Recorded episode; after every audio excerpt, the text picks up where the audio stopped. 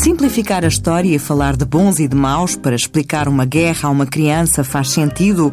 Fizemos a pergunta à psicóloga Inês Afonso Marques, que defende que a tónica deve ser dada aos resultados negativos da falha de comunicação entre as partes. Pode ser potencialmente perigoso e difícil de explicar uh, em termos de, de bons e de maus. Claro que, para todos os efeitos, uma criança fará sempre esta associação de que de que há maus que atacam uh, pessoas inocentes uh, que, que, não pediram para, para estar a, a, experienciar a situação que estão a experienciar. Mas também nós, para adultos, é um tema tão difícil muitas vezes de, de conseguirmos compreender.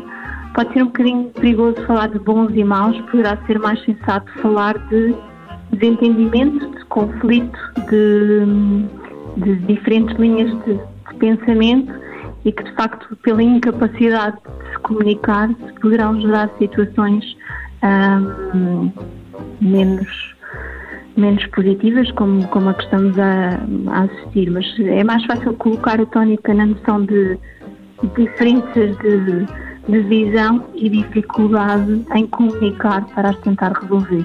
E mais uma vez aqui aponto que podemos fazer para exemplos mais concretos das crianças, que é de facto as pessoas não estão sempre de acordo, não temos sempre as mesmas opiniões e, portanto, às vezes há divergências, há potencial conflito, mas que haja sempre a oportunidade de resolver o conflito de uma forma que não seja através da violência e da agressividade e que possa ser através da comunicação. Bons e maus à parte, sem grandes juízes de valor e sublinhando a importância da comunicação quando há desentendimentos.